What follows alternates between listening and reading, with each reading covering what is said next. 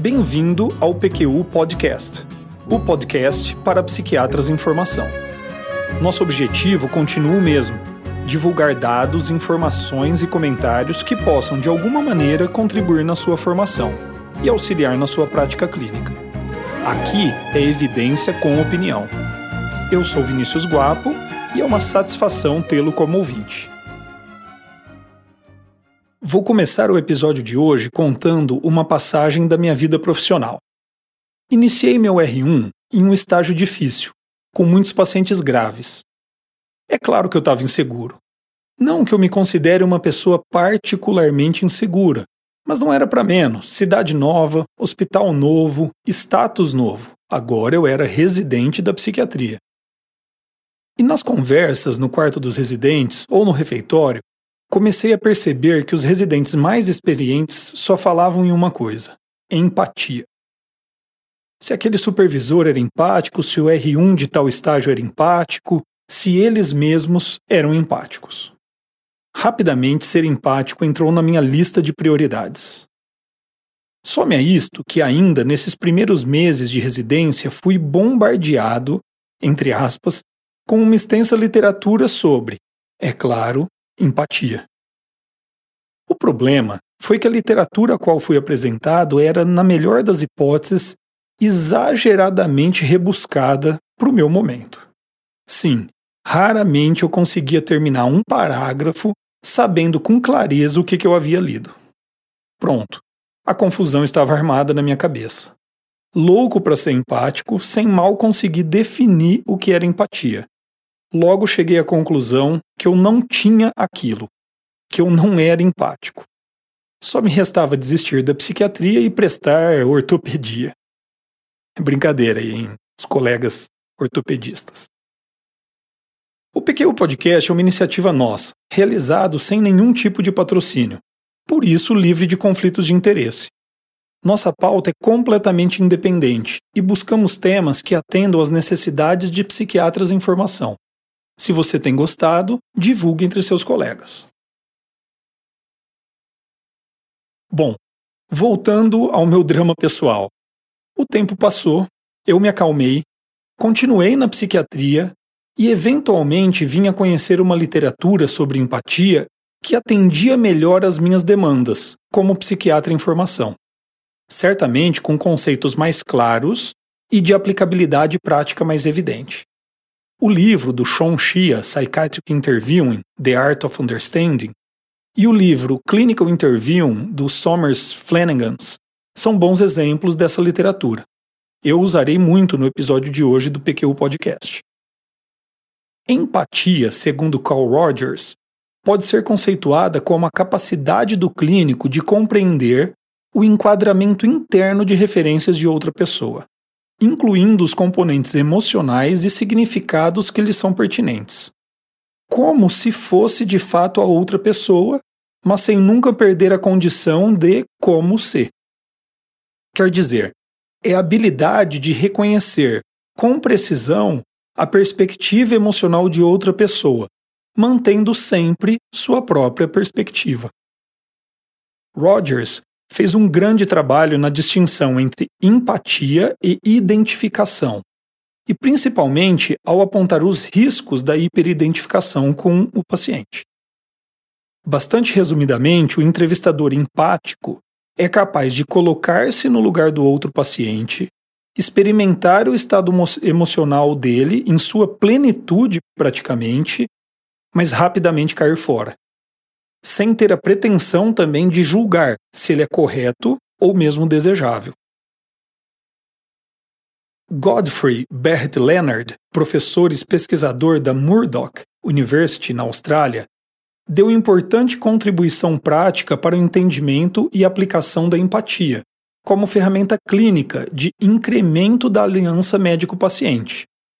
Ele mostrou que a empatia só pode ser efetiva se compartilhada entre entrevistador e entrevistado. A partir dessa ideia, ele desenvolveu o conceito de ciclo de empatia. O ciclo de empatia consiste de cinco fases que podem ser descritas e diferenciadas didaticamente, mas que na prática se sobrepõem. Primeira fase: o paciente expressa um sentimento. Segunda fase: o clínico reconhece acertadamente tal sentimento. Terceira fase: o clínico comunica o sentimento reconhecido ao paciente. Quarta fase: o paciente percebe esta comunicação. E por fim, quinta fase, o paciente oferece um feedback ao clínico de que a comunicação foi recebida. Com este esquema em mente, aquele bicho de sete cabeças que me assustou no início da minha residência me parece muito mais dócil agora. Empatia começa a fazer muito mais sentido. Dividindo, mesmo que artificialmente, o processo em fases, pode-se entendê-lo melhor, localizar-se nas suas fases, melhorar o desempenho em cada uma das habilidades e monitorar possíveis falhas a cada momento, providenciando reparo quando necessário. Por exemplo, na primeira fase o ciclo, do ciclo da empatia, mecanismos psicológicos como negação e racionalização podem atrapalhar o paciente de expressar sentimentos, dificultando, consequentemente, que o clínico seja preciso na sua percepção. Nestes casos, qualquer tentativa de forçar a barra no sentido de tentar ser compreensivo, sem de fato ter entendido o que se passa, tem pouquíssima chance de dar certo. A falta de precisão em comunicar a emoção percebida, na melhor das hipóteses, vai ser vista como imperícia e, na pior das hipóteses, pode significar para o paciente uma falta de espontaneidade, de honestidade por parte do clínico. Na segunda fase do ciclo, o que está em ação é a capacidade perceptiva do clínico. E é evidente que ela pode e certamente vai falhar em alguma situação. O entrevistador deve estar atento ao seu estado emocional antes de iniciar e durante a entrevista. Sentimentos como pressa, raiva, tristeza, preocupações devem ser identificados e monitorados adequadamente. Durante um longo período, atendi o mesmo paciente no primeiro horário às segundas-feiras pela manhã. Esse é um exemplo. Tenho o hábito de chegar mais cedo ao consultório, e neste período coloco minhas coisas em dia, preparando relatórios, fazendo pagamentos ou simplesmente estudando. O paciente chegava à sala de espera e a secretária me avisava pelo interfone. Que eu sempre dizia um momento. Fechava o computador, guardava o livro e por um ou dois minutos me livrava de sentimentos indesejáveis. E então pedia que o paciente entrasse. Certo dia, esse paciente, percebendo minha rotina, perguntou: Vinícius, quando eu chego aqui, você faz uma oração antes de pedir que eu entre? Apesar dele ter errado sobre eu fazer uma oração, não era o caso naquele momento, ele estava certo sobre eu me preparar para começar a minha semana de trabalho. Ainda, sobre nossa capacidade perceptiva, existem duas habilidades mentais necessárias a um clínico empático. A primeira Margulis e Havens chamaram de ingenuidade disciplinada. Escutar, sem buscar causas, classificações ou julgamentos. E a segunda, a capacidade de se projetar no mundo interno do paciente. O importante aqui é saber que essas capacidades podem ser estimuladas para além daquilo que cada um já tem em sua bagagem pessoal, através da ampliação do campo imaginativo, seja pela experiência e experimentação da própria realidade, mas também por meio da literatura, do cinema, música e por aí vai. A terceira fase do ciclo, a comunicação do sentimento que foi reconhecida, eu vou propositadamente discutir depois, pois vai nos tomar um pouco mais de tempo. Na quarta fase, lidamos com a capacidade do paciente em perceber a expressão empática do clínico. O estado emocional do paciente ou mesmo suas características de personalidade mais duradouras podem ser um impeditivo para a percepção e recepção da frase empática elaborada pelo médico. Veja, mesmo que o clínico tenha cuidadosamente escolhido o tipo de frase a ser usada e as palavras empregadas, o paciente pode ainda assim desconsiderar, ou pior ainda, interpretar de maneira negativa aquela expressão de empatia.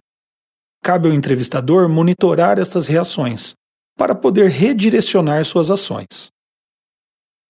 Por fim, na quinta fase do ciclo da empatia, o paciente oferece feedback para o médico sobre o resultado da expressão empática e do ciclo da empatia como um todo. Manifestações explícitas do paciente sobre frases empáticas são raras e não deve ser parâmetro de sucesso. Um olhar, um sorriso e principalmente o aumento e aprofundamento da fala do paciente, particularmente sobre tópicos delicados da entrevista, estes sim são bons marcadores de resposta às frases empáticas do médico. Bom, voltemos agora à terceira fase do ciclo da empatia, o momento em que separamos os meninos dos homens. Esta é a fase do ciclo de empatia em que o seu empenho em estudar e treinar a expressão de empatia pode fazer diferença, pode trazer resultados práticos palpáveis.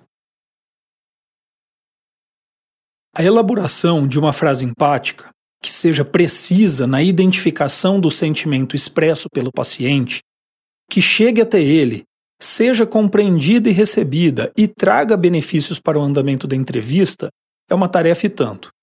De agora em diante, vou apresentar alguns conceitos que podem lhe ser úteis nessa tarefa.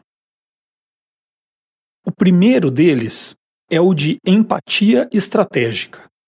Ele cabe muito bem este conceito em um conceito mais abrangente descrito por Allen Ivey, que aqui traduzirei como entrevista diligente, em inglês, intentional interviewing.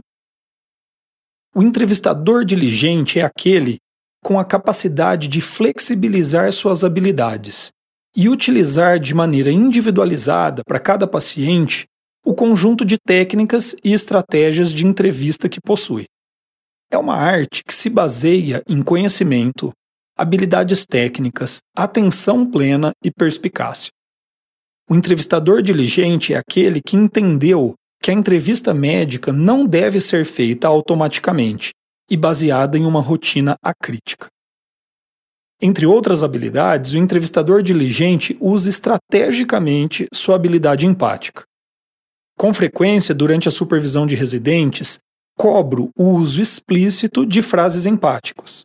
E logo começa uma discussão. Mas, Vinícius, eu estou sendo empático. Eu consigo perceber o enquadramento mental do paciente. Isto, tá, isso aqui está evidente em minhas expressões faciais, linguagem corporal, no meu tom de voz.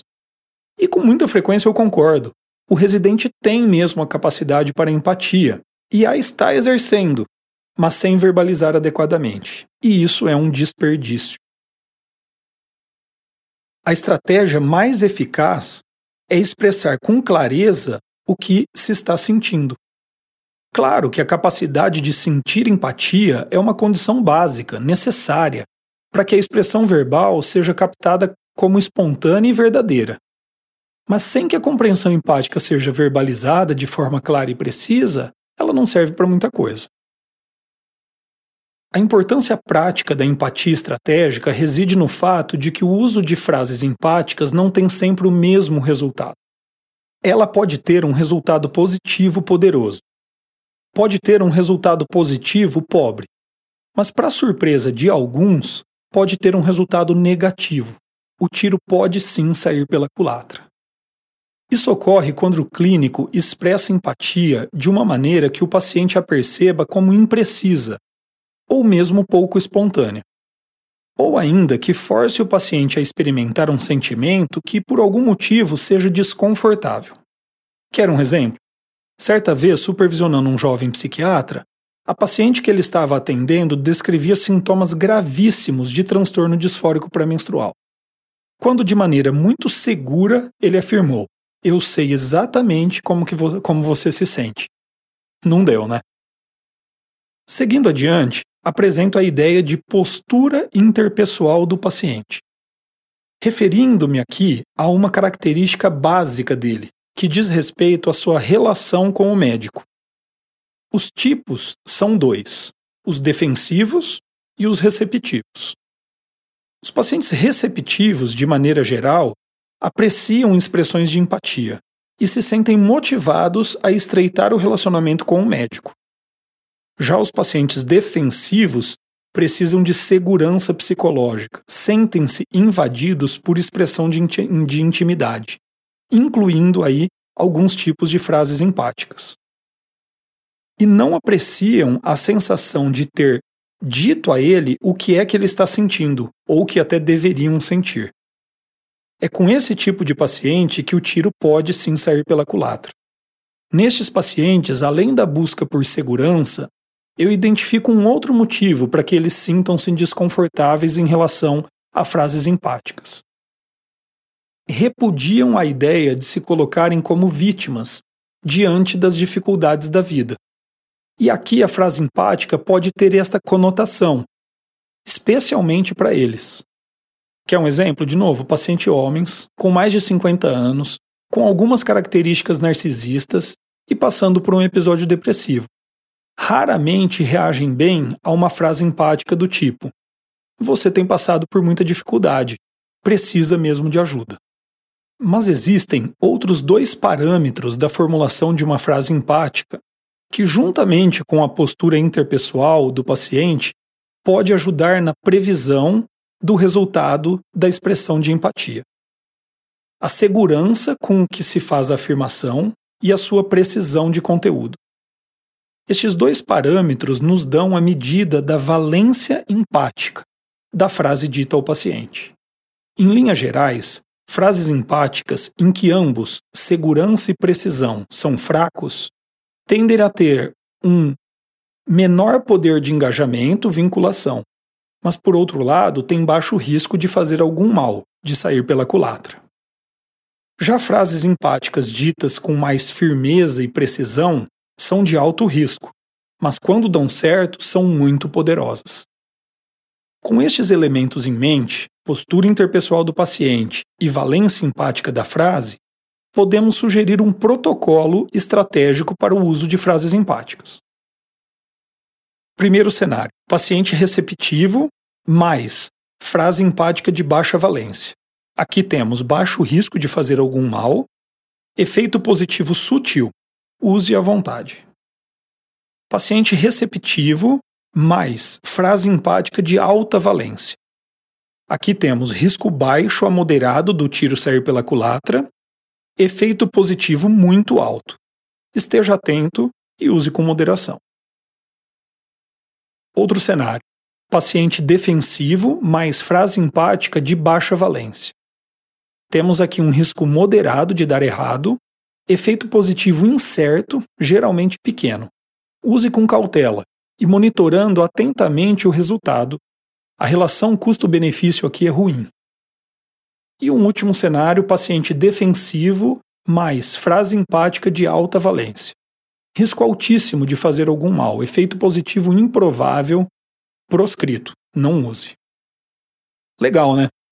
Lá nos meus primeiros anos de residência, eu nunca poderia imaginar que chegaria a enxergar, enxergar o processo empático de maneira tão clara e com tal objetividade. Mas você deve estar ainda se perguntando o que exatamente são frases empáticas de baixa ou alta valência.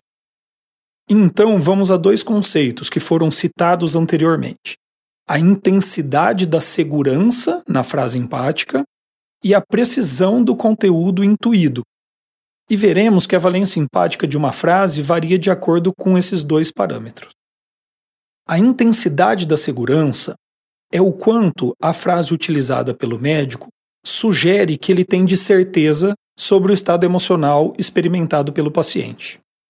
Uma frase de baixa intensidade é construída com expressões como: me parece que, se entendi bem, me corrija se eu estiver errado, ou ainda, deve estar sendo um terror passar por tudo isso que você tem passado, por exemplo. Já uma frase com alta intensidade é construída com afirmação direta. É um terror passar por tudo isso que você tem passado.